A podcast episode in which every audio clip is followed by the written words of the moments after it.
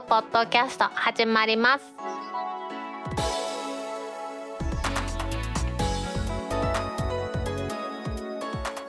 明けましておめでとうございます。おめでとうございます。2023年1月13日タックポッドキャストリー第23回目の始まりです。この番組は天王寺アップルクラブの大道とタックメンバーの北尾姫とお届けしますご無沙汰しております本年もよろしくお願いしますよろしくお願いします2022年のね配信はちょっとだいぶ2ヶ月ぐらいお休みさせていただいてやっと2023年ですよ。はい。開けてしまいましたね。年末とかね12月に何度か収録を試みたんですけどいろいろあってできませんでしたね。なかなか合わなかったね。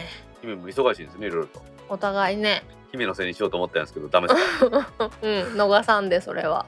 2022年もいろいろありましたね。あるねなんか夏クソ暑かったですよね。そして冬クソ寒いね。年末とかめっちゃ雪降ったじゃないですか。もうね老体には辛い。寒暖差が辛いの。屋内入ると汗かくやん。で外出たら寒くてヒュってなるやん。姫はスカート派ですか相変わらず。いやいやいやいやもうパンツ以外履かれへん。さすがの私もセッターですけど最近は旅履いてますから。でもセッタなんや。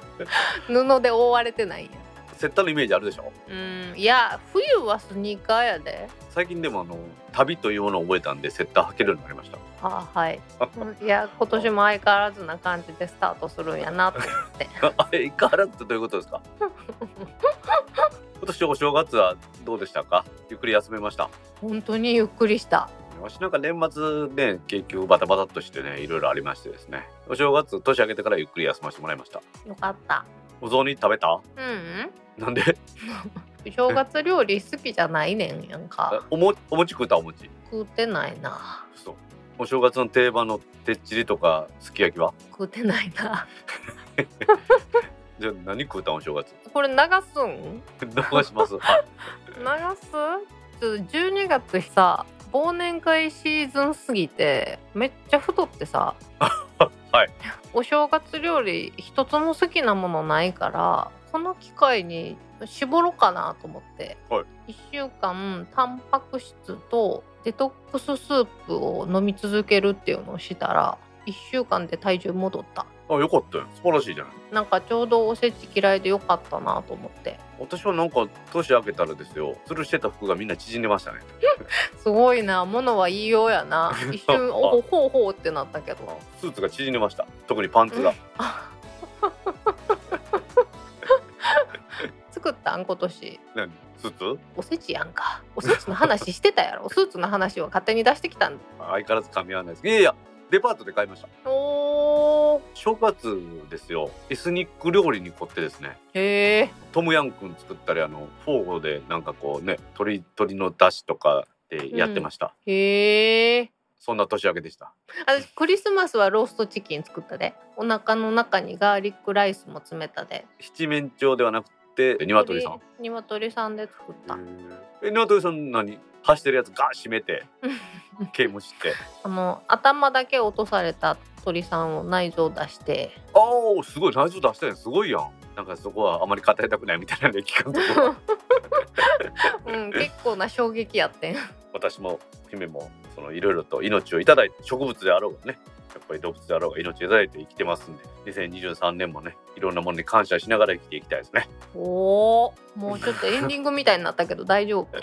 そうだね。これから去年の大道さんの買ったものリストを披露していくだけやけど。あじゃあこのままちょっとオープニングでね大道の2022年の買い物についてちょっと話したいんですけど付き合ってもらっていいですか？まあ付き合わさせられるんやろ 去年1月は大したもん買ってないんですよね。ずずずなんか細かいもん買ってるんですけど2月はですね今収録でこうやって秘めて話してるのに使ってますビーツフィットプロ。これ買いました。大道さんらしい色のやつね。黒に赤い B って書いてあるやつなんですけどね。うん。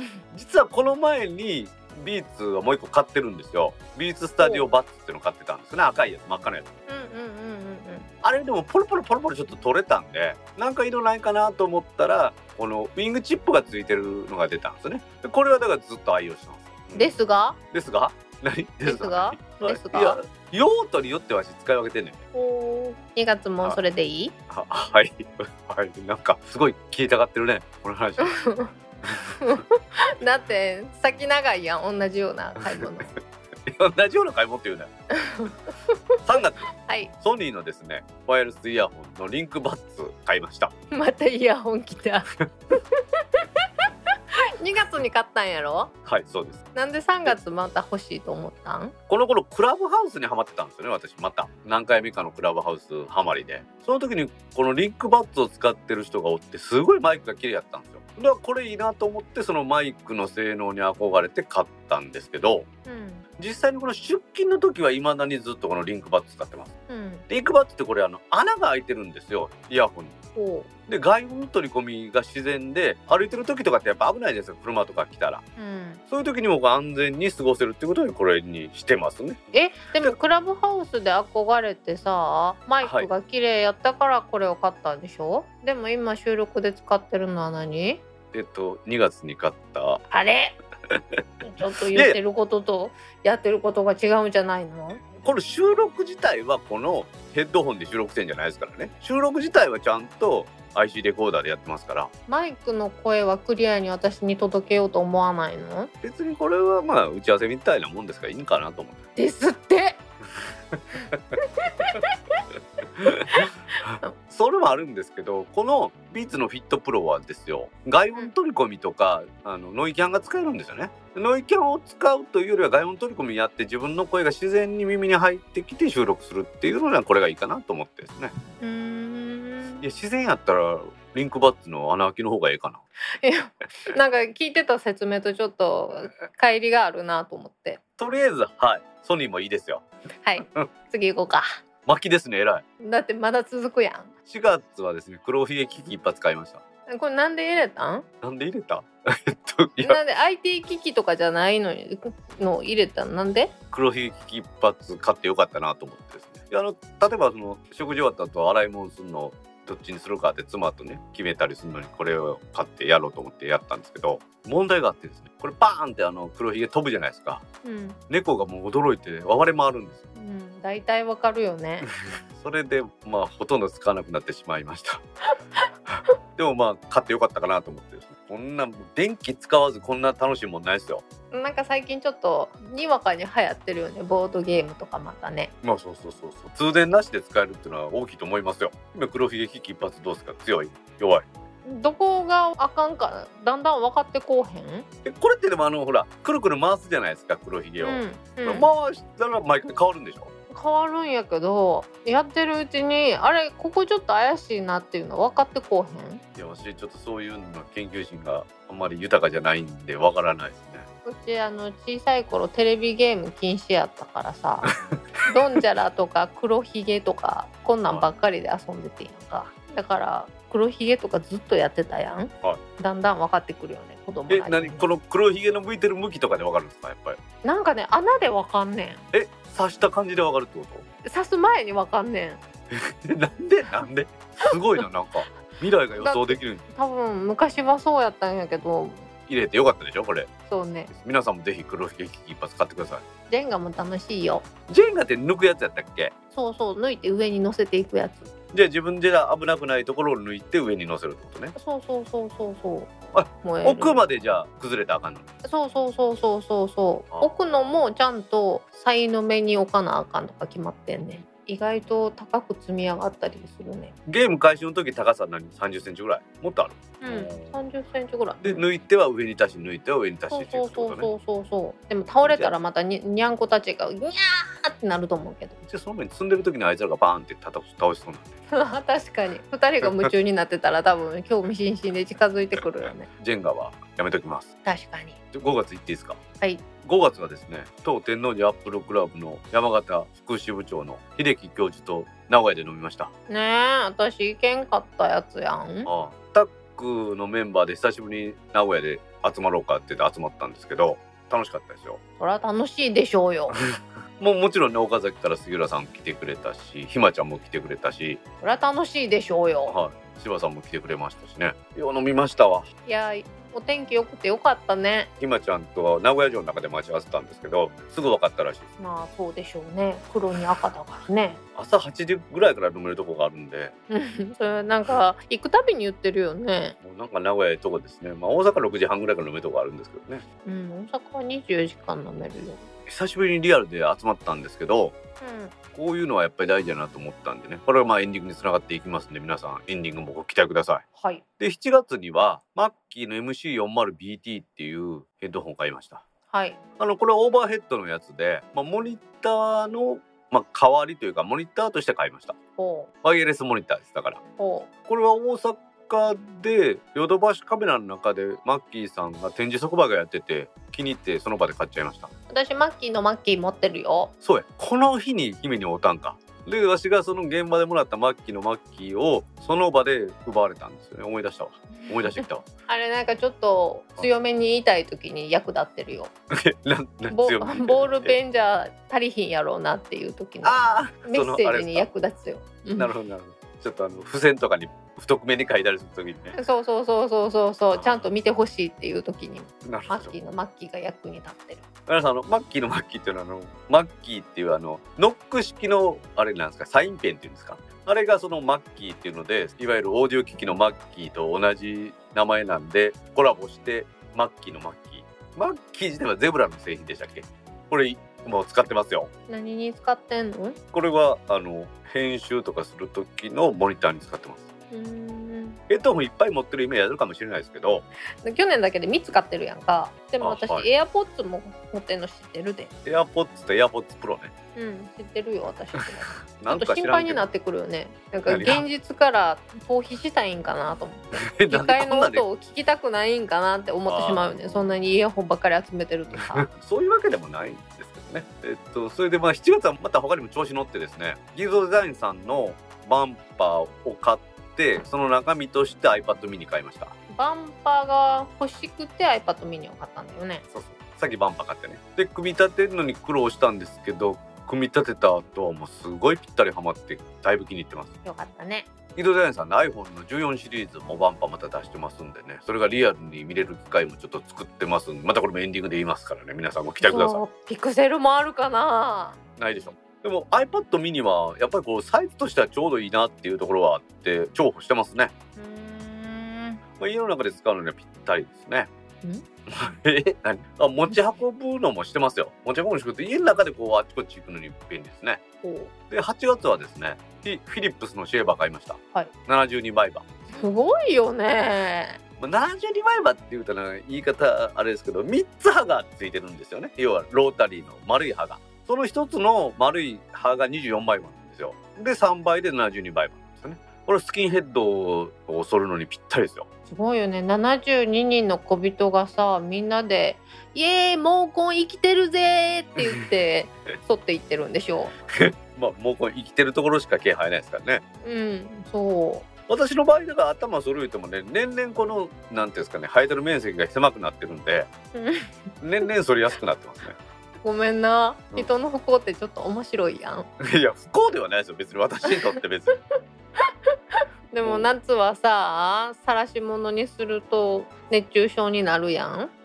冬 はまあね。冬で凍えるやん、冬寒いよ。私あのボルサリーノとか持ってるじゃないですか。でもあのあんまりかぶってないのはそれが理由ですからね。冬めっちゃ寒いじゃないですか。いやもうニット帽のイメージしかないやんか。そうそうニット帽やったらあったかいんですけどボルサリーノやったらてっぺんしかカバーしてくれないんで寒いんですよ。でもニット帽かぶって汗かいたらかゆいかゆい言うてるやん。ガユガユ言うてますね。はい。これはもう、はい、フィリップスの9000シリーズいいですよ。皆さんにもお勧めします。あでもこれね実際に売り場でも言われるんですけどそれが甘いんです。えー、じゃあ頭皮に優しいってこと？そうその通りです。だから非常に優しいんですよね。へえだからなので毎日毎日剃るような人はいいんでしょうけどそのいい加減に剃るような人にとっては夕方にはもう一日経ったようなひげの長さとかになっちゃうので。あー青いひげの人とか大変だね、そうそうそうそうそう私なんか頭剃るにあたったらこれでちょうどいいと思ってます。8月終わりまして9月です。で9月はあの Apple Watch シリーズ8これをね発売早々買いました。うん、なんか面白いですか？その続きを見て笑ってるやろ。え？好きなだけ喋り 引き続き10月いっていいですか？はい。10月アップルウォッチウルトラチタニウムケースミッドナイトオーシャンパンダを買いました。はい。9月に買えばよかったですね。アップルウォッチウルトラも。はい。結局8買ったんですけどウルトラが欲しくて欲しくてですよ。欲しくなったのにはいろいろ理由があるんですよ。これね次のニュースのコーナーで流すんですけど去年の10月にあったイベント覚えてます？沖縄ねはい、AGM in 那覇っていうイベントあったじゃないですか。あそこにね結構なんかコアなアップルファンが集まってたんですよね。あそこでねぱりアップルウォッチウルトラやってる人多かったですよね。あそう。いやそうってあんた全然見てないんかい。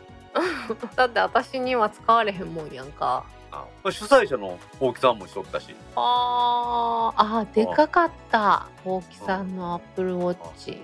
トリニティの社長の星川さんもねしてましたよね。おー。あれ見て欲しくなって買いました。だから2ヶ月連続でアップルウォッチ買いました、はい、2ヶ月連続ですイヤホン買ってるけどね。でアップルウォッチの今8は妻が使ってます。うーんまあそれはじゃあよかったねまあいろいろと言い訳できるんで私にとってもですねアップルウォッチウルトラいいですようんこれまあじゃああのコメントのコーナーでまた話します。えっと年末12月にですねキュリオロック買いました。へえはい。これは玄関のドアをですねロックをスマートロック化してくれるっていうやつなんですけど、うん私アホなんでねフルセットで買いましたよ。あかんの？これでこのキュリオロック本体2万円ぐらいでこれがあれば。あとはスマートフォンで開けたり閉めたりできるんですけど、私はそれにプラスしてドアの外につけるテンキーの解錠するシステムのやつとかね。あとはあの車のスマートキーってあるじゃないですか。うんあれ風のその押したら開いたり閉めたりするキーホルダーとかあとは w i f i を使って外から開いてるか閉まってるか見れるやつとかですよ。あそれ羨ましい。でそのフルセットでだいぶお金かかったんです。78万かかったんですけどでもまあすごいです。家で今開いてるか閉まってるか。でどのキーで開けたか閉めたかっていうのも分かるからですね。うわー怖なのでまあまあだから私も妻も誰が開けたか分かるような状態にして家におるかおれへんかとかそんなん分かるようにしてますんで。今そんなとこまで来たんだね。そうなんです。まあこれでも不特定多数で見れるわけじゃないですからね。うん。ここにもあるじゃないですか。正常の履歴っていうのもこの今のうん原稿に載せてます。これで見れるんで。ちょっとビビった。便利ですよ。でもそのハンズフリーで開くので帰ってきたら近づいたら開くしですね。私はオートロックにしてドアが閉まったら施錠するようにしてるんですけど閉め出されたとしてもその点キーを外につけずに点キーで開けれますしで点キーもそのどこが押してるかってパッと見たら分かるようにならないように毎回ランダムな数字が出てきてそれを押してからとかっていうようにするとかってできるんでですね。結構便利です。うん。どうですか姫私の2022年の購買意欲の高さ。いやなんかでもそんなに今年は大型がなかったからあ、まあそうですね Mac とか買ってないですからね。そうそうそうそうそうそう。でで iPhone 買ってないよね。iPhone 買ってないんですよ。ね。そう考えるとなんかいつもよりはちょっと地味だなと思う。その分イヤホンに走ったんかな。アップルウォッチの8とアップルウォッチのウルトラ買ったじゃないですか。うこれだけで iPhone ぐらいのお値段いってますからね。んまあいつもに比べたらね iPad2 台買ったりとかするやん。そういう言い方やめてもらっていいですか？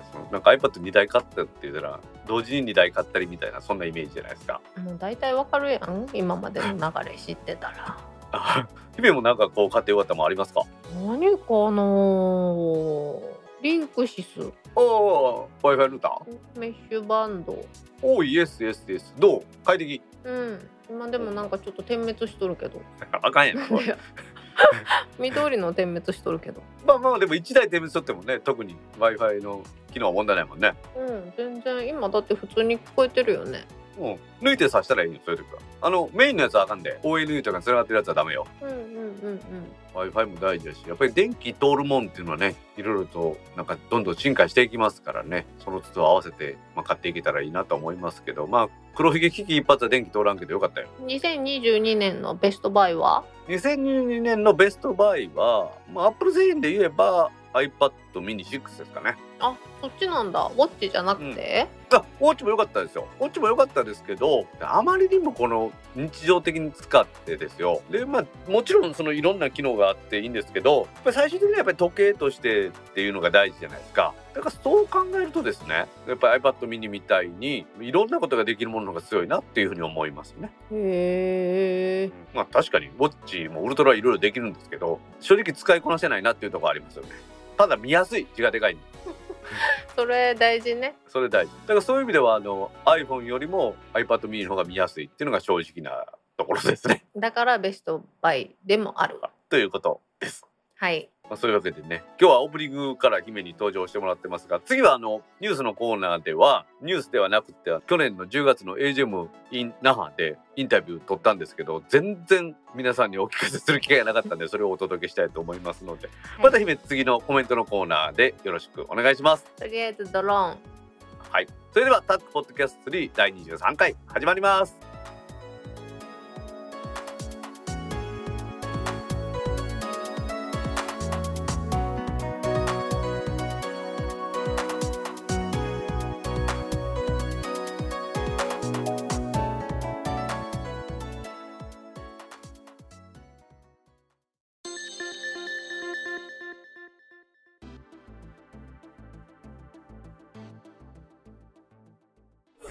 Au ジェム in 那覇。懇親会会場で維新の大木さんにインタビューしてます。大木さんお疲れ様でした。お疲れ様でございました。もうなんかあの那覇だというのに大阪弁ですいません。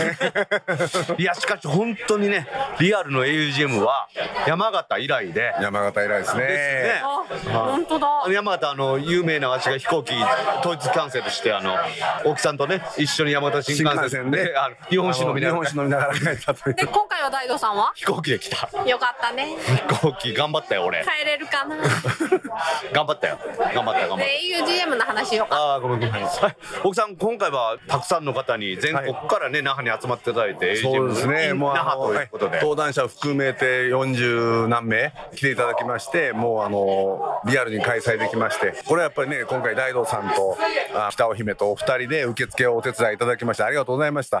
とんでもないです。姫姫よかったな受付な。はいスムーズにできたんじゃないでしょうか いやもう本当ありがとうございます助かりました天王寺アップルクラブ今回5人来られてますよねそうですね。柴さんもね天王寺アップクラブで。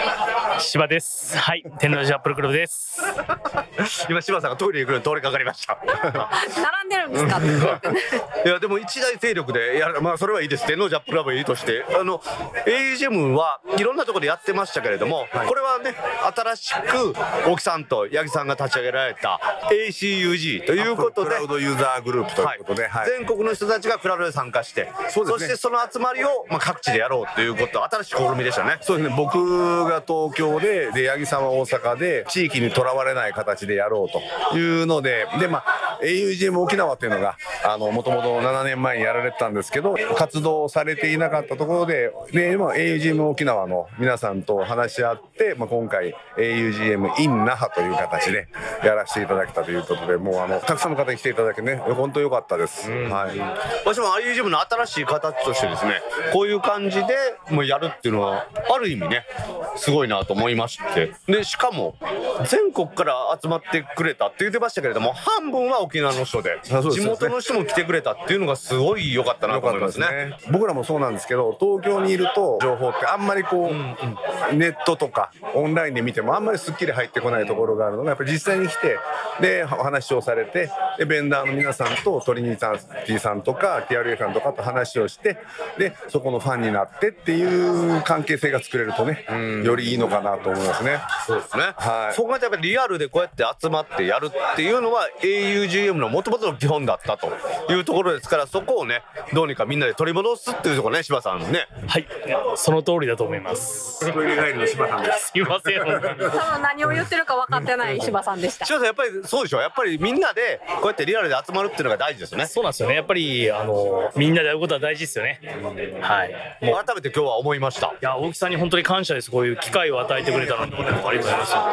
こうやって機会をねやっぱり沖さんに作っていただいて我々やっぱりアップルユーザーとしてはね本当にアップルユーザーなんか姫はアップル使ってますよあまあ姫も来てもらったしなアップルユーザーとしてはやっぱり嬉しい一回設けていただきました沖さんの本業のところでもね、やっぱりそのアップルの魅力っていうのは伝えられると思いますけれどもそ,、れとはまた別でユーザーとしてっていうところもやっぱり大事ですね。そうですね。だからまああの今回その僕ら前日に沖縄 IT ビジネスフェスっていうのをやっていてそれとまあ連続してそれはまあ前日から2日来ていただいた方もいらっしゃいましたし僕らとするとやっぱり沖縄でまあ IT を使って仕事だったり生活を良くしていくとかそういうことの中にアップル製品ってどうしても必須なのでだからもうそのアップルオタクは、まあ、うちの会社がその一番最初あのアップルコンサルティングネットワークに入る時にアップルの方が言われたのはアップルオタクはいらないと言われてるんですね。でアップルオタクじゃなく日本企業ってほとんど Windows で動いていて日本人の多くはやっぱ Windows を使ってそこにアップル製品がどう入るかっていうのをちゃんとサポートできることが大事って言われたのでビジネスとしてはい。しっかりとそのアップル製品を活用してそうですね。ということですね。そうそういう意味ではこのコロナ禍になってから世界中で iPad がものすごく売れたんですよね。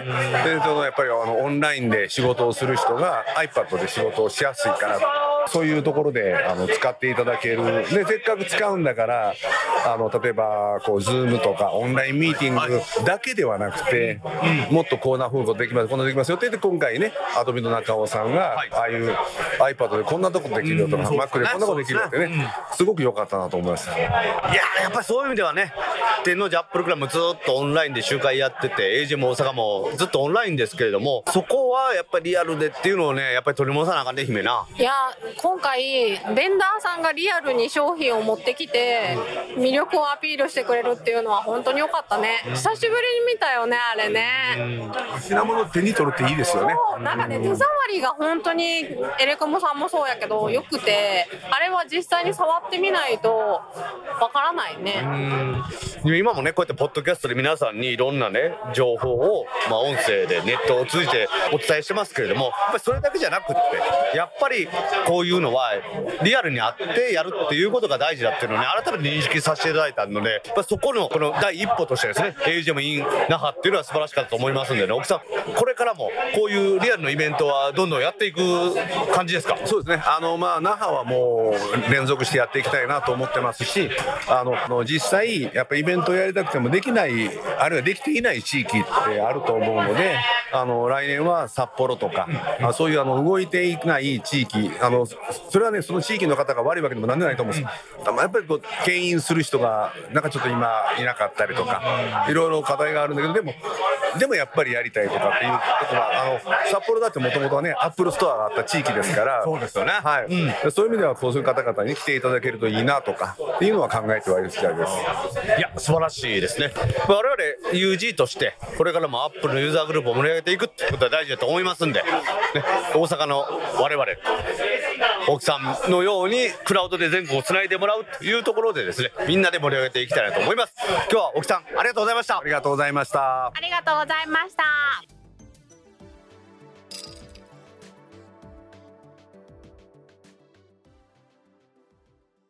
AGM in 那覇の会場で実際の八木さんのお話を聞けることになりました八木さん今日はお疲れ様でしたあ、お疲れ様でした。八木と申します。よろしくお願いします。AGM in 那覇は今年が初めてですね初めてですね。はこれあのあれですよね前日にやってたあのはい別のイベントをい。はい。イベントついでに同じ会場も抑えれますし、あの、そのまま、まあ、前からね、開催マックのね、方には一緒にやりませんかねっていうことで、ずっとご相談してたところが、まあ、今年、ようやくまあ、夢叶ったというなる実現まで。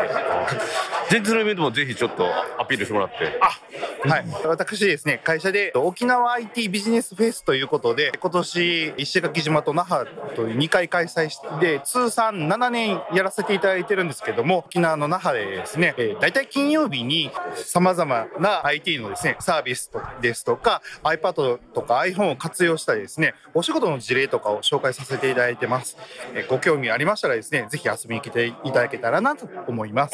その IT フェスの方はやっぱりあれですか？アップル関係のその製品を使ってということが主な。もうほとんどそうですね、発表するメンバーも、アップルコンサルタンツネットワークのメンバーが大体9割占めてますんで、そうなんですね。はい、でまたあのファイルメーカーを使った事例が多いんで、やっぱり iPhone、iPad、最近だと Apple Watch とかっていうものをどういかに仕事の中で活用するかっていうお話が多いですね。ああなるほどなるほど。じゃあまさにそれからの引き続きで augm in 那覇 ということでそうですね。B2B から一般のユーザーさんに。B2C まで。はい。ということですね。今日も楽しいイベントでしたねやっぱり、はい、お結構盛り上がったと思います。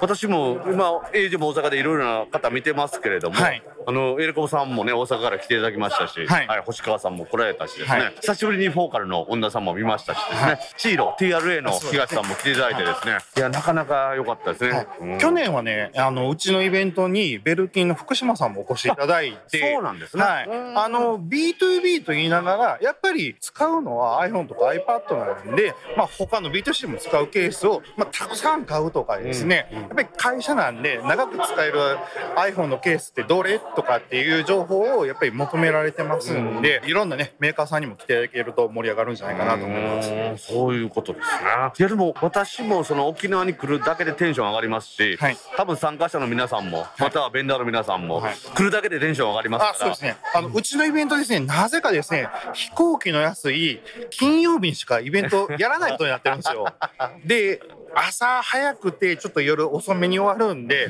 だいたい前入り後泊でお越しいただけるとなるほど。なかなか楽しめるんじゃないかなと思いますね。いや今回私泊まったホテルも泡盛24時間飲み放題ああありますね。沖縄最高ですね。ああの私紹介するホテルはモーニングアーモリって言ってですね 朝食ブッフェにモーニングアーモリっていうのが置いてあるホテルとかあるんでえ ぜひぜひそちらも楽しみに来ていただくといいのかなと思います。はい、はい。いや AUGM もなかなかですねリアルで開催できなかったんですけれども、はい。まあ3年前の AUGM 山形がリアル最後と言われとって、はい。その後ずっとオンラインで大阪やらせてもらって、はい。このエイジム in 那覇が多分初めてのリアル開催だと思いますので、ね。どちらも私立ち会わせていただいて本当良かったと思いますはいこちらこそありがとうございます、これからも ACUG さんの主催の AGM ははい。全国でやるということです、そうですね。我々も期待してますんで、よろしくお願いします。はい。ぜひよろしくお願いしはい、今ます、日はありがとうございました。ありがとうございました。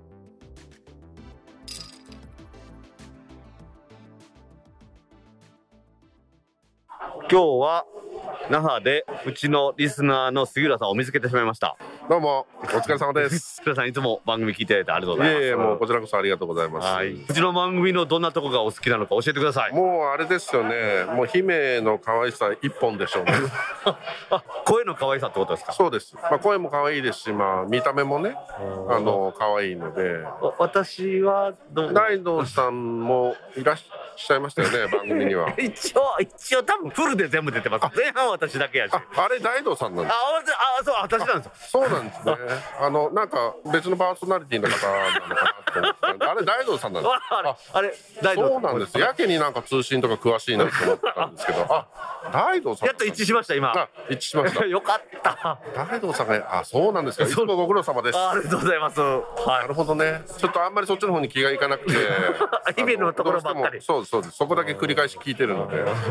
今日も姫綺麗やったでしょ。そううですね。もうだってあのいつもこう大豆さんがねあの姫のことをいじったりとか番組の一番後ろで何か失敗したテイクを流したりとかするいつもイラッとするんですよあ そうなんですか？はいはすいません。なんかなんかじゃあリいスナーのもっといいとこもっといいとこ出してあげてくださいよっていうリスナーの心を逆なりしてたわけですそうなんでみんなもうあそこはもうかなり不満を持ってる そうなんですか？はいえこれからも重点的に姫のあの噛んだやつを流そうと思ってるいや。そろそろ署名活動が始まるっていう話もあるので そうなんですね。はい嘆願書みたいなやつが多分出ると思います怖いな。怖いな。怖いな。いやでも姫いつも綺麗でしょ。今日も綺麗だ。今日も良かったですね一緒に今日はあの沖縄そばをねあの食べさせていただいても沖縄そう美味しかったですね。もう一生の思い出に残る もうこれ帰り飛行機落ちてもいいかなっていうあの蕎麦屋さん安かったです。そう480円で素晴らしい あの早期はあのすごいボに美味しかっリュームたですねよかったですね。これもしかしてあれですか？番組に使われるんですか？もちろんもちろんもちろん。あマジですか、はえめちゃくちゃデビューじゃないですか デビューです。よ。あ。タックポッドキャスト。タックポッドキャスト。スリー。杉田さんうちのねタックの会員でもありますし。ええもうもちろんそうなんですけど。い。やこんな形であの不意にあのインタビューが取られると思ってなかったので。あのエイジも大阪やってた頃はしょっちゅうしょっちゅうこうやって撮ってたんですけど、えええ今日はねあのエイジも山形3年前にやって、はいそれ以来の久しぶりのリアルのイベントなんえでそうですよねだいぶ楽しかったですね。はい本当にね僕も沖縄も7年とか8年とかぶりですあしそうなんですね。AGM 自体もね最後の大阪が最後だと思うので今日は沖縄 AGM も沖縄だったんですけどなぜか周りはみんなタックのメンバーってい。う確かに。あれここ大阪なのかなっていうことでしたね。あ確かにそうですね。でもとても楽しくてあっという間に時間が過ぎてしまいました。ぱりこうやってリアルでみんなで会うっていうのが大事だと思いますのでそうですね。うちのリスナーの皆さんともですねそろそろそろそろまたリアルでそうですね。あの AGM 以外にですね、んうん。リスナー会みたいな感じで、はい。私と姫が参加してやりたいと思ってぜひぜひ。ぜひぜひはいやりたい、じゃあ大阪か東京で集まってみんなでやりますか？そうですねあの旅行できるのも一つの楽しみなので、まあそうですね。ええ本当今回もね、今回もこんなことなければね多分沖縄にも来なかったと思うので、いやーよかったです楽しかったです本当にすいませんうちの番組のいいとこ一つアピールしてもらっていいですか。まあ姫、まあ、一本っていうさっきも申し上げましたけどまあここは譲れないところではありますんでどうですか。ええ何かいいとこ一つって言われたらどうしてもそうなっちゃいますよね。じゃあそれ以外でっておっしゃられたら、まああのいつもあのお相手されてるパーソナリティの方、あちょっとお名前存じ上げないんですけど、大道大道あ大道さんなんですね。大丈夫です。大丈夫ですあのまああの一生懸命やられてて、とっても聞きやすいですし、ありがとうございます。ええ今日はねあの今目の前に姫が来られましたけど姫ね。なんか言うて。あそっか喋らないと伝わらないんだ 美味しかったですねお蕎麦ね私の目利きは確かでしょ素晴らしかったです。まあお蕎麦も美味しかったし、これからもタックポッドキャスト皆さんね、お聞きください。杉野さん今日はありがとうございました。どうもありがとうございました。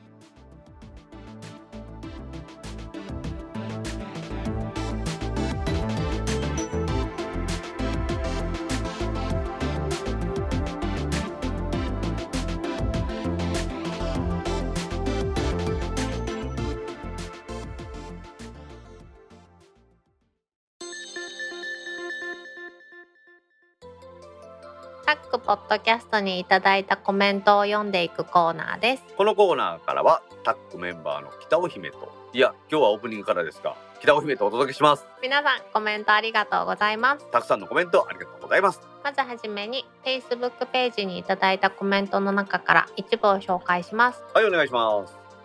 レーザープリンター終了ですか？エプソンは当初個人では手の届かなかったレーザービームプリンターを低価格で出してくれてたんですよね。確か LP2000 でした。私のその後より低価格になって発売された LP1500 を買いました。1993年のお話。2022年11月20日。木澤智和さんからコメントいただきました。はい、木澤さんコメントありがとうございます。ありがとうございますこれエプソンがですね、レーザープリンターを作るのもやめちゃってですね、インクジェットにプリンター事業は全振りするよっていうお話のニュースに対するコメントです。1993年に、なんと30年前のお話はい、木澤さんは LP1500 っていうのを買われたと。エプソンのこの LP シリーズってレーザープリンターで未だに型番として使われてますよね。LP8000 何百とかですね。うん最近も見てる気がするエプソンってもともとは時計作ってたんですよね。あそうだそのスマートウォッチなんかも作ってますよ。へえエプソンのスマートウォッチ出た時になんでエプソンやねん受賞ってでエプソンもともと時計屋ですよって話ですよね。いやもうすごい遠い昔にそんなことがあったなって 確かにねそのなんかもともと全然違うもん作ってたのに今はっていうとこいっぱいありますもんね。あうん富士フィルム今お化粧品とか作ってるからね。あダイセルってあのタバコのフィルターとか作ってる会社。あれもともと富士フィルムはあそこのフィルム部門が分離してほんで富士フィルムになったらしいよ。え。ー、時計はでも最近なんか機械式時計が見直されて自動巻きなんか成功なんかよく作ってるよね。あそう。やっぱ長いこと使えるっていうのは大きいよさっきのほらオープニングでの話じゃないけど電気を使わないと長く使えるじゃないですか黒ひげみたいに？そうそう黒ひげね。黒ひげは壊れへんねなかなかあれ。なくさん限りはねいつまでも遊べるよね。ただあのね剣がよくなくなるんだよ。な。だからトランプなんかもですよ。1枚2枚が折れたりしてしまうことあるじゃないですか。うんだから折れてしまうとねなんですかその折れてんのが何か覚えたらもう終わりやからなかなか難しいですよね。うん、でも1枚だけ新しくしたらねバレるしね。だからあの私は人に聞いた話ですけどバックチとかで花札とか使うじゃないですか。あんなんなんかも23回使ったらもう新しい蓋に変えるらしいですね。へエプソンのプリンターの話ですよ。えまあまあ喋ったん誰姫どう？プリンター家にあります？もう捨てた。私ももうここ10年ぐらいプリンター家にないですけどこれ大体コンビニで印刷できるしですよ。で紙でやり取りするってまずないし、AG も大阪なんかのプログラムなんかも紙で皆さんに配るけど、あれも今はもうコンビニで印刷してるし、以前はあの金庫図とかに持って行って印刷してましたもんね。でももういらんのんちゃう？このペーパーレス時代に。QR コードを用意しとかへん？急に優しくいこう。その QR コードどこで配ったらいいそれ紙で配ったらまた一緒やで。え入り口のところに QR コード置いといたらいいね。そんな時に iPad mini が役に立つんちゃうかな？新たな提案ありがとうございます。いいえ個人ユースのレーザープリンターももてはやされましたけれども、まあそういう時代もね、終わるのかなというニュースでした。はい木田さんコメントありがとうございました。ありがとうございました続きまして見れないものが多いしこれから見れないものもどんどん増えそうなので私は今のプランを続けます。NHK が放送権を持っているものや CM を入れる想定ではない作品は配信元から広告プランでの放送は NG が出ているのでだったら全て楽しめる今までのプランがいいと思っています。2022年11月24日ひまちゃんからコメントいただきました。はい、ひまちゃんコメントありがとうございます。ありがとうございますこれは去年の11月にですね、ネットフリックスが広告付きベーシックプランっていうのを提供開始しまして、うん広告付きなら月790円で見れるっていう話に対するコメントなんですよね。今いくら？まあ、1200円ぐらいじゃないのかな。あれこれほらなんかどっから契約するかによって値段も変わってくるからですよ。そうなんだうん、だからアップル経由ではこの広告付きプランっていうのは確か契約できないはずですしでひまちゃんが書いてくれてるようにその広告付きプランでは見れないっていう作品があるらしいですよコンテンツが。へえ広告がついててもしゃあないから見るかっていうことの諦めじゃなくてそもそも広告付きプランで見れないっていうんだったらこれはちょっと困るところがありますよね。うん、しかもネットフリックス990円だよ。あわしゃ？えっ、とネットフリックスは1500円ですね。え高い2画面見放題プランっていうのにしてるからだと思う。ちは夫婦でね別々のテレビで見たりすることもあるじゃないですか。うんうんなので2画面プランにしてるからちょっと高いんだなっていうところだと思いますね。なるほどまあ、最近ディズニープラスも契約したんですけどね。いらんやんかでもこれお正月休みとかはやっぱり楽しみましたよいろんなもん見て。うーんでもドラクエ3やってる時間が一番長かったですけどね。へえ やり込み要素が多くて楽しかったです。まあサブスクリプションもね私みたいにこんないっぱい契約してもどうせ見れないので断捨離することも必要だと思いますがひまちゃんが書いてくれてるようにね多少安かったとしても見れないコンテンツがあるっていうので意味ありませんのでねまたこのネットフリックスの広告付きプランっていうのはよく考えないといけないと思いました。はいひまちゃんコメントありがとうございました。ありがとうございました続きまして今日も配信なし。寂しい。2022年。12月2日。篠塚正和さんからコメントいただきました。はい、篠塚さんコメントありがとうございます。ありがとうございます前回の配信22回はですね、2022年の10月14日ですので、はあ。約3ヶ月空きまして、まあまあ、姫が都合悪いっていうことが多かったうーん。まあそう自分で言っちゃうあたりがまだまだやな。まあ今年はできるだけコンスタントに配信していきたいですよね。できるかな。ちょっと待て待て待て待て待て。そうですねっていうところやろ、これ、完全に。できるかな。私はできるんやけどな。今までのこの3ヶ月を振り返ると大道さんがどうかなって感じかな3ヶ月を振り返ってみたところよ。が頑張りますよ。今後わかんないよ。2023年はわかんないけど3ヶ月を振り返ってみるとどっちやったかなって考えると大道さん大丈夫かな っていう結論になりますよね。忙しいわけじゃないんですけど、代わりやってくれる人がおらんのです。なんかそういうおじさんいるよね。忙しい忙しいって言ってるおじさんね忙しいとは言ってません、私。いる忙いるい。るいるいるいる。先発投手みたいにいついつ登板って決まってるんですけどリリーフなんでこうずっと待ち構えとかなあかんような仕事してますからね。まあそれは中間管理職的には私も一緒やけど。お互いにまあ体壊せなんで頑張りましょう。まあ姫は若いから大丈夫か、あこんな時だけ。というわけで篠塚さんどうにかですね。久しぶりの配信してますんで最後まで楽しんでください。はい。篠塚さんコメントありがとうございました。ありがとうございました。続きましてこの間別の事業者が実施した実験に参加しましたがなかなか快適でしたよ。顔認証システムは同時多数でも問題なく認識する技術は確立していると言えるのであとはオペレーションを探るための設置なんでしょうね。2022年12月21日下川義久さんからコメントいただきました。はい下川さんコメントありがとうございます。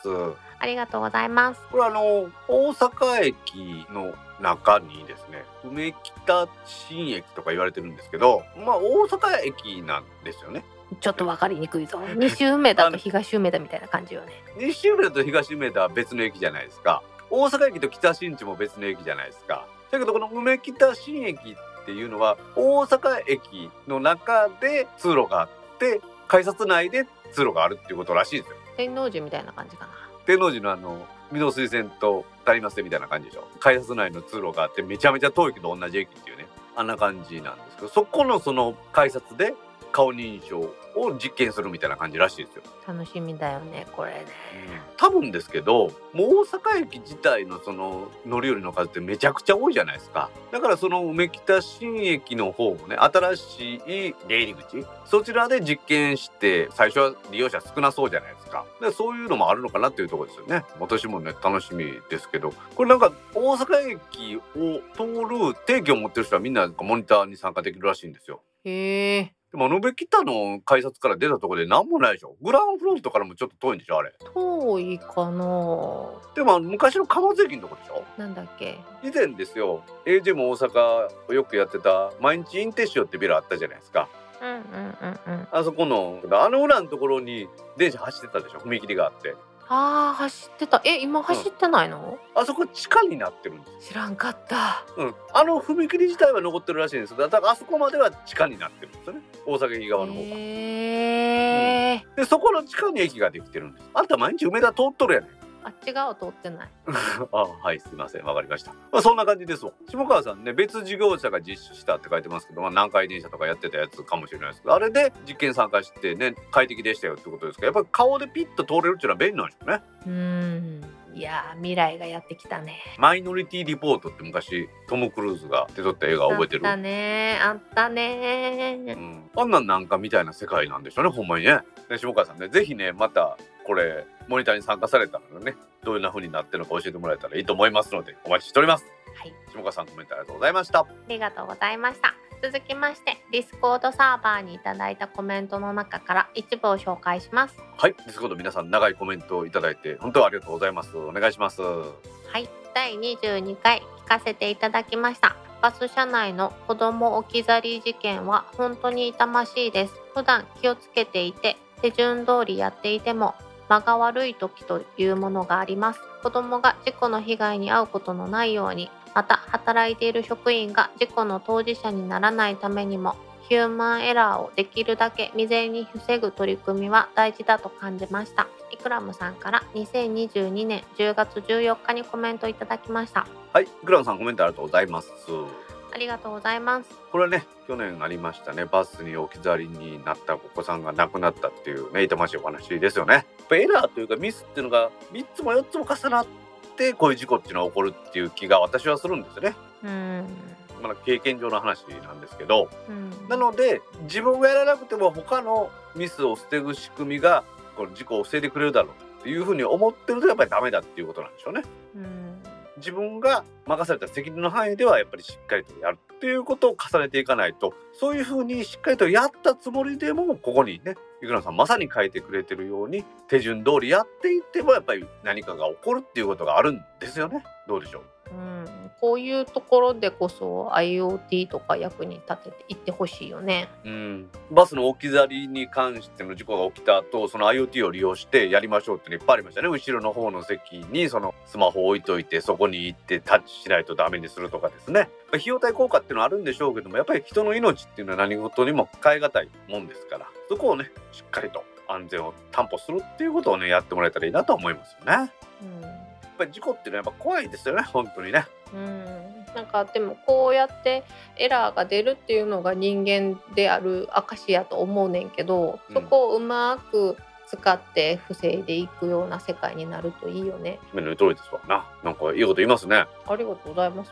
ヒューマンエラーをできるだけ未然に防ぐ取り組みというものですね。いろんな技術を活用して我々が作っていけたらなと思います。はい。グロンさんコメントありがとうございました。ありがとうございました。続きまして、いつも配信ありがとうございます。第21回と22回拝聴しました。私は iPhone14 Pro に機種変したのを機に、ほぼ2.0と IIJ ミオの eSIM データプランに変更しました。これまでは家族全員 IIJ ミオの音声プランをシェアしていたのですが eSIM プランとポポ2.0を組み合わせると少し料金的にも下がることが分かったので自分の分で挑戦しました。ポポ2.0は近所のカインズホームで2000円以上 auPay で買い物すると後で 1GB もらえることを最近見つけて思わぬ発見でした。eSIM になって自由にキャリアが自身で移行できるようになっていい時代になったこと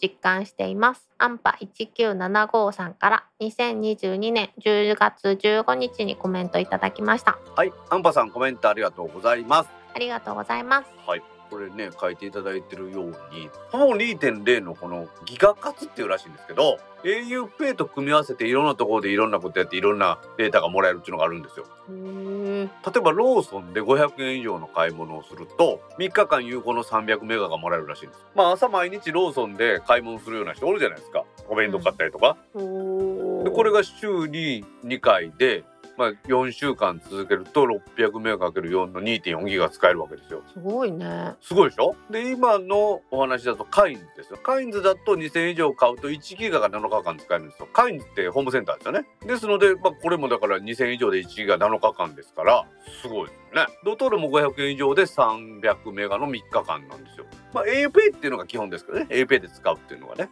はいあとすき家とか餃子の王将とかですよ意外とそのみんながよく使うようなそういうところでも使えるんですよね自炊しない人からするとパラダイスだね。うん、そうですよね。私もポポ2.0使ってますけど、auPay を使ってないのでちょっと対象じゃないんですけれども、これはだから auPay を組み合わせて使ってる人にとっては素晴らしいことだなっていうふうに思ってるんですよね。私もね、これギガ活っていうのは、もともとタックの定例会でですね、うちの会員さんで、ローソンで auPay で500円でやって、ほぼほぼポポの基本契約とトッピングとしては一番安いので、それでもらったギガ活でもらったそのデータ容量で生活できてますっていう話を聞いてあすげえなと思ったんですね。へえ。まあ、ローソンとかもう本当に毎日行く人は毎日行くじゃないですか。うん。でね今言ったように餃子の王将とかすき家とかそんなもん毎日行く人は毎日行くじゃないですか。うん。すごいなと思いましたね。例のオンラインプランっていうのがねいろいろ出ましたけれども当初はみんな横並びみたいな感じでしたがポボもね1.0の時はそうでしたけどその後ねそれぞれ特徴が LINE もは LINE もでドコモのアハもアハもらしいところが出てきてるしですねこうやって au のポボはポボらしいっていうのが出てきてなんか面白くなってきましたよね。ねなんか昔は三大キャリアとかの料金プランってみんな横並びのイメージでしたけどこうやって変化が生まれるっていうことで自分のライフスタイルに合ったものを使える。っていうことですしアンバーさん書いてくれてるようにいい仕事になって自由にキャリアがね自分自身で移行できるっていうこともあると思いますんでまあこういう時代になってきたっていうのは大いにありがたいことであってですねやはり eSIM によっていろんなキャリアのね流動性が高まるっていう風な予想はですね当たってたんでね素晴らしいなと思います。はい。アンパさんコメントありがとうございました。ありがとうございました。続きまして、追っかけ再生で最終回まで拝聴芝3回とその次の回は物欲を刺激されるので危険です。気がついたらヘイディの残債を確認していました。複数キャリアの回線を持つのは少し前まで変人扱いされることも少なくありませんでしたが今では非常時の備えと言われてしまうあたりに覚醒の感がありますうちは楽天モバイルをまだ残していますがもし解約する場合はほぼ2.0になるんだろうなと思いながら聞いていました。ゆくもばさんから2022年10月17日にコメントいただきました。はい、小川さんコメントありがとうございます。ありがとうございます。芝さん回はね、もうだいぶ前になりましたけど、物欲を刺激されますから危険ですよね。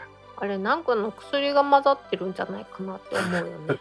あの配信とともに、うん。そんな時代がやってきたんかと思うよね なんかマインドコントロールみたいなもんやね。そうだねペイリーの断裁ってことで、 Paidy ね、あた新たな支払いと言われてるやつです。クレジットカードとかに変わる支払いですけど、あとどんだけ残ってるのか見て、よし、まだ Paidy の後払い使うかっていうふうに思ってしまったってことなんでしょうね。はい複数キャリアの回線っていうのはね確かに昔は変人私もね一つの端末に一つキャリアしかできなかった時代は複数の端末を持たざるを得なかったので、うんね、変人扱いされてましたけど今はね本当に備えあれば憂いなしで au とドコモとかですね当たり前のようにというかまあその非常時のために契約した方がいいんじゃないかって言われてるぐらいですよね。うん。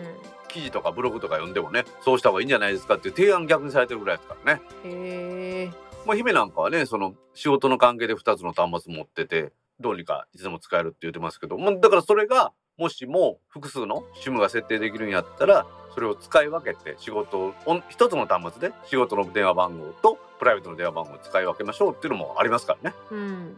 2つをね持ち歩くんやったら1つの方が楽だっていうのはこれ間違いないですもんね。そう考えると1個になると楽やなと思う時はいっぱいある。私もなんか最近はスマホをなんかポケットに入れることが多くなってカバンじゃなくてですよ。そうなってくるとやっぱり1個で良かったなと思いますよね。ドコモが入り悪かったらピッとね au の方に切り替えたり au が入りが悪かったらピッとドコモに切り替えたりっていうのも便利だなとは思ってますよね。めっちゃ便利やんか。まあ、それでね昔だったらその一つの回線に5000円とか払ってたけど今ね1000円足らずっていうところとかねその eSIM プランとかで重量制にすれば、つかなかったら2300円で済むとかいうプランもあるじゃないですか。そう考えるとやっぱりいいなと思いますよね。ねえ。姫は今？アハもピクセルはアホモだけ？アハもだけあそうか。楽天は使ってたけど解約したもんね。毎月のお金がかかるからやめようって言ってね、うん。そこそこそこ、うん。まあ、そう考えるとあれか。やっぱり今のところポボ2.0が一番いい選択なのかなってとこですわね。まあそんな感じでですね。一つの端末で複数の SIM が切り替える。さらにはいい SIM になったということで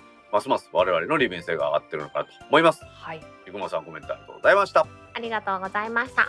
続きましてツイッターでハッシュタグタックキャストとタック宛てにツイートいただいた中から一部を紹介します。はいお願いします。はい。私は今年のベストバイになりそうです。みどりんさんから2022年11月2日にツイートいただきました。はいみどりんさんコメントありがとうございます。ありがとうございます。はいみどりんさんにとってのベストバイ何かと言いますとアップローチウルトラです。でかいやつやね。でかいけどですそんなに重くないんですね。チタンやしですね。うん。私もいいと思いますねなんかめっちゃ興味ない感じですね。うんでもなんか後でコメントで語るからって言ってたからいいよ。好きなだけ喋り。まあ、あのリューズとかも回しやすくなりましたしうん。ボタンの操作もしやすいですね。大きくてですね。手袋とかしとってもいいようにっていうことらしいですわ。へえ。で私が特に気に入ってるのはあのアップルウォッチってですよ。今まで横から見たらガラス面がぼーっとこうなんていうんですか浮き上がってたっていうの分かります？うんうんうんうんうんあの R があってですよ。だけどこの、まあ、写真見てもらって分かるんですけどアップルウォッチのウルトラはそうじゃなくって外側にメタルの側があってその中に本体というかガラスがあるって感じなんですよね。うん。なのでガツンと外のぶつけたとしても外側のメタルのフレームが当たるようになってるんです今までアプローチ私も終わったことありますけどガーンって当たったらうん。ガラス面が当たってたんですよね。それがちょっとラフに使ってもまあそんなに怖くないっていうところでいいのかなと思いますよね。うーんまあ、ラフに使っていいっていうわけじゃないんですよ。時計ですからね。でもやっぱり砂漠でランニングしてねサバイバルランみたいなのやった時でもいいですよって話あるしダイビングコンピューターを搭載してですね潜るのに使えるっていうのもあるしですよ、まあ、そういう意味ではそのラフに使うことを前提としたアプローチっていう感じがしますよね。へえだから私一時期 Apple Watch をしてで職場に行ったら Luminox っていうあのアナログのカーボン製のやつですね。すごい丈夫なやつあれに変えるっていうことをしてたことあるんですよね。うん。だからそういう意味ではその付け替えをしなくていいラフに使える Apple Watch かなっていう感じがしてみどりんさんは best buy ということでこれランニングに使われてるんだと思うんですね。あのもうちょっと盛り上がってもらっていいですか？う ん嘘精一杯相づち打ってんのにまだあかん。なんかもうこの話盛り上がらないんでなんかみどりんさんが悪いみたいになってきたんでこれぐらいにしておきます。えプレゼン能力不足やろ。うわあった。あなんか2023年年始からガツンと言われましたね。いやだってみどりんさんのベストバイヤーでもうちょっと熱込めてプレゼンしてもらわんとさいやめちゃめちゃ熱込めてますやん。ね。おー今なんか焼け石に水みたいな感じでな熱込めてんのにこうなんていうんですかジュジュジュジュジュジュって蒸発していくんです。うんそれは感じ方次第じゃないかな。伝わってんのかな？ちゃんと伝わってんのかな今？皆さんじゃあこのエンディングで言おうと思ってますけど AJ も大阪に来てくれたら私のアプローチウルトラ見せますから皆さんぜひ来てください。アップルウォッチウルトラで来てくださいね。はい。りょうさんコメントありがとうございました。ありがとうございました続きましてこういうパターン多いですよね。Android とか他ではすでに気質の技術であっても iPhone で採用されたらそれは Apple が開発した技術みたいに認識されて Apple すげーって言われるからそれだいぶ違和感あるけどしょうがないのですかね。確かに広めるのは iPhone だから。信玄さんから2023年1月1日にツイートいただきました。はい信玄さんコメントありがとうございます。ありがとうございます。これ Apple Watch のセンサーをステルスレベルの測定に使うと正確になることを研究者が発見したということ。これ Apple Watch のこの心電図センサーとかこれがまあ関連してるみたいなんですけれどもうん信玄さんが書いてくれてますように。もう他でももともとあった技術なんかでもですよ。 Apple のやっぱり端末の数が多い。 Apple Watch にしても iPhone にしても多いのでなんかそれでね Apple が広めて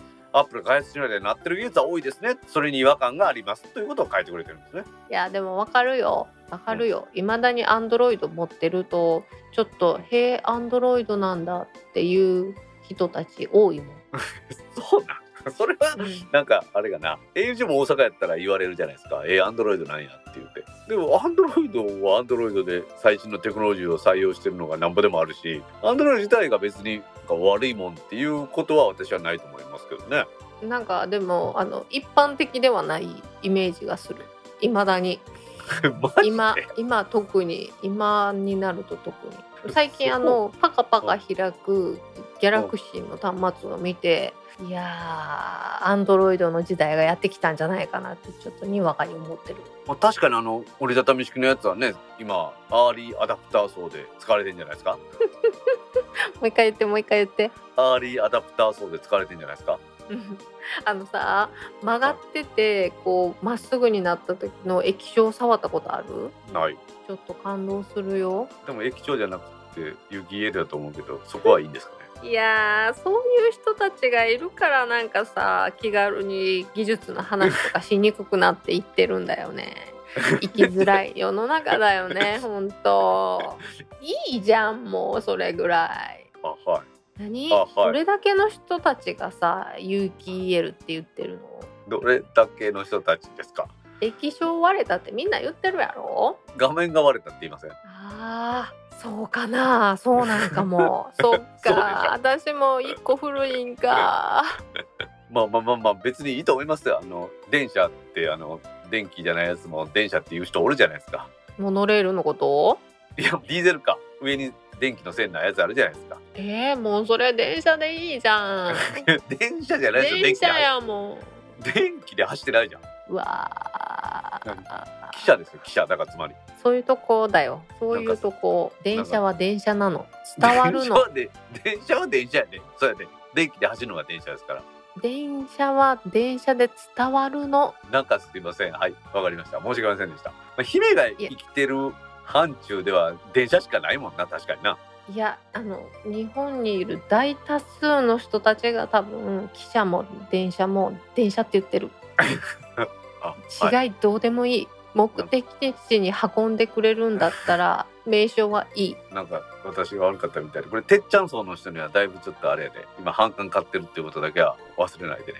いいよ。いや切り捨てた。そこそこはなんだろう。円滑なコミュニケーションが取れない。それじゃあ。なんか2023年はめっちゃダメ出しです、ね、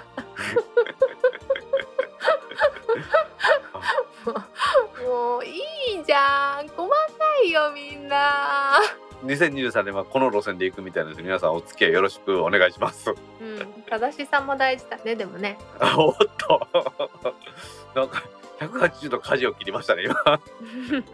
グインってしてみた信玄さんのおっしゃる通りアップルの端末の数が多いということでアップルの技術だと思われていることは多いですけれども実はそうじゃないっていうのもたくさんありますからね。開発者に対して敬意を表したいと思います。はい。信玄さんコメントありがとうございました。ありがとうございました。今回のコメントは以上です。皆さんコメントありがとうございました。当番組宛てのコメントは Apple Podcast のレビュー Facebook ページタック公式ブログ Discord サーバーへのコメント Twitter のメンションハッシュタグタックキャストなどでお待ちしています。お待ちしてます。今月中にはね必ずもう一回配信しようと思ってますので皆さんどしどしコメントをお寄せください。えじゃねえよえじゃ。あ 皆さんコメントありがとうございました。ありがとうございました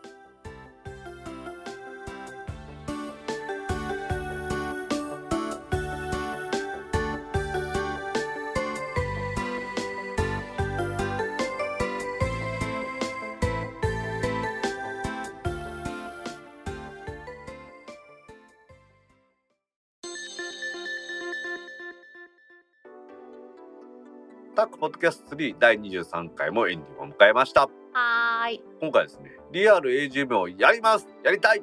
やりますというお話をしたいと思います。どっちやね やります。ん AGM 大阪実行委員会は今年2023年の3月の4日土曜日にですね AGM 大阪マーチ2023を開催いたします。イエイこれはですね2020年の1月の開催以来約3年ぶりのリアル開催です。いやーそんなに経ちましたか。はい、これ2020年の1月って確かですね大阪工大の梅田キャンパスでやったんだと思うんですよね。ああ確かそうだと思うんです。あれが最後です。その次の月に2020年の2月に AGM 山形やったんですよね。ーうんうんうんうん。であの山形が最後だったと思うんですでその後去年の10月に那覇11月に長崎っていう順番で来てうちもね去年やりたかったんですけどちょっと去年バタバタとしましたんで今年3月4日の日に行います。いやーオリンピックになっちゃうかと思ったよね。うまいね4年に1回ね。今回の場所はですね AP 大阪茶屋町というところでさっきちょっと話出た大阪工大の梅田キャンパスあるじゃないですか。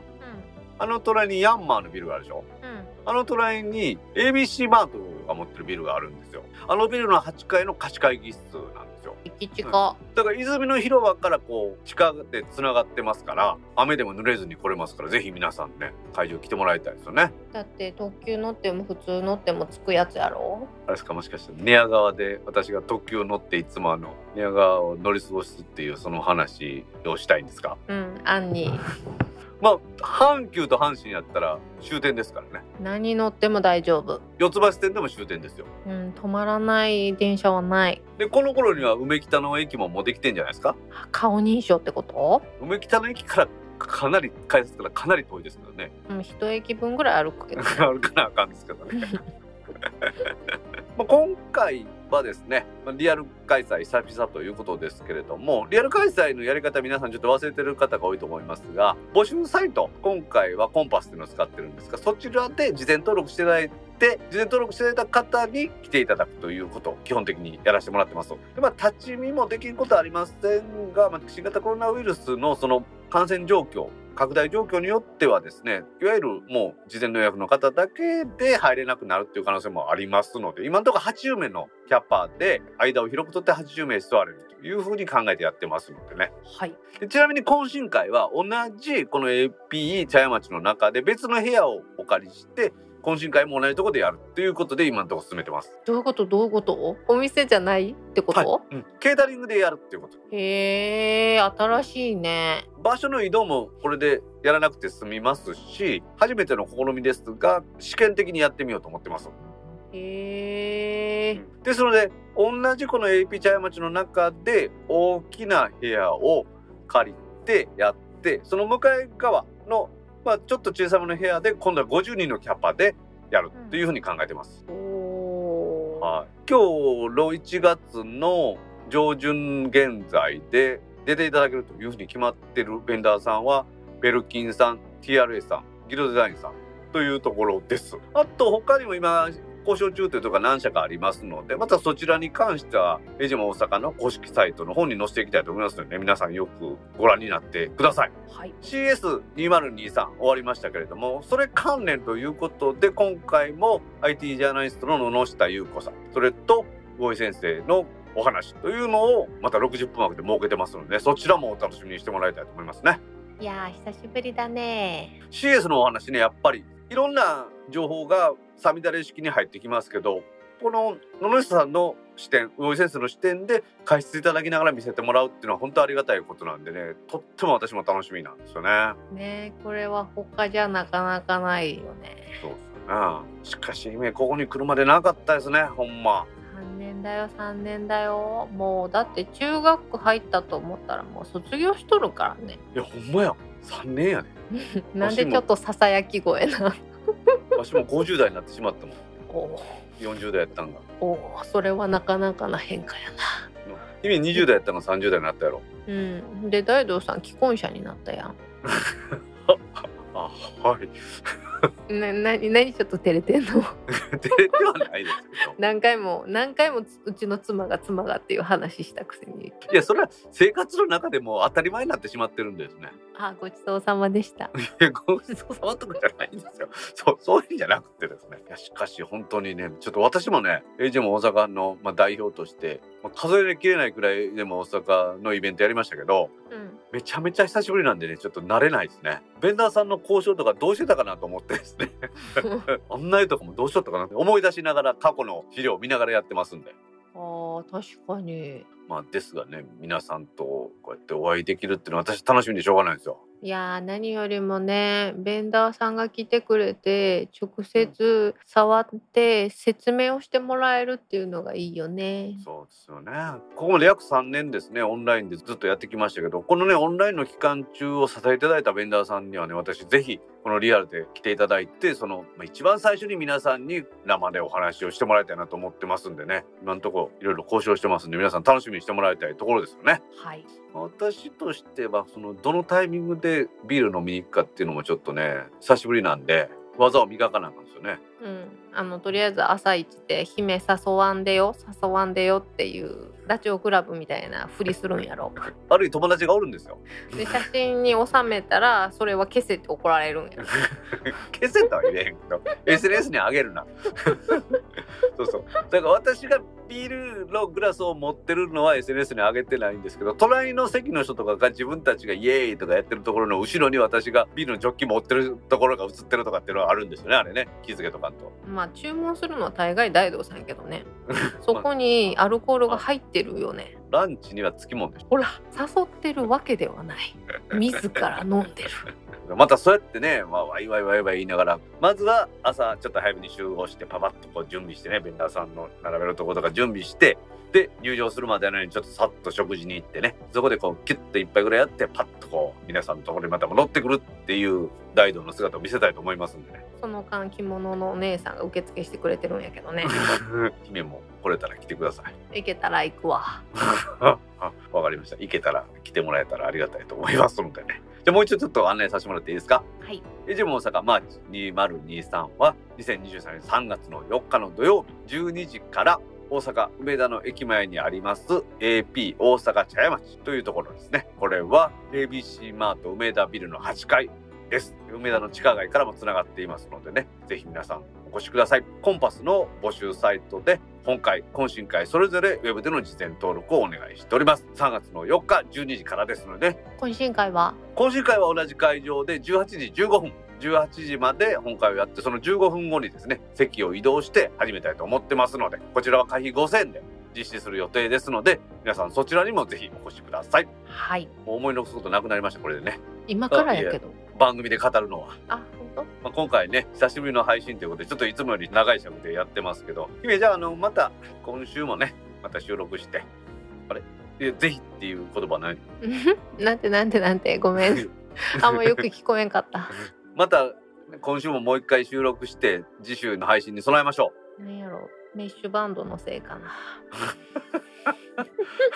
皆さんんいいですか？こうこうやってあれですからね収録を君が拒否するので配信ペースが落ちてます私が悪いんじゃありませんうわはいそれではタップポッドキャスト3第23回を終了しますー。はーい。次回のタップポッドキャスト3第24回の配信は未定ですはい。では皆さん次回も聞いてくださいねあいにゃー。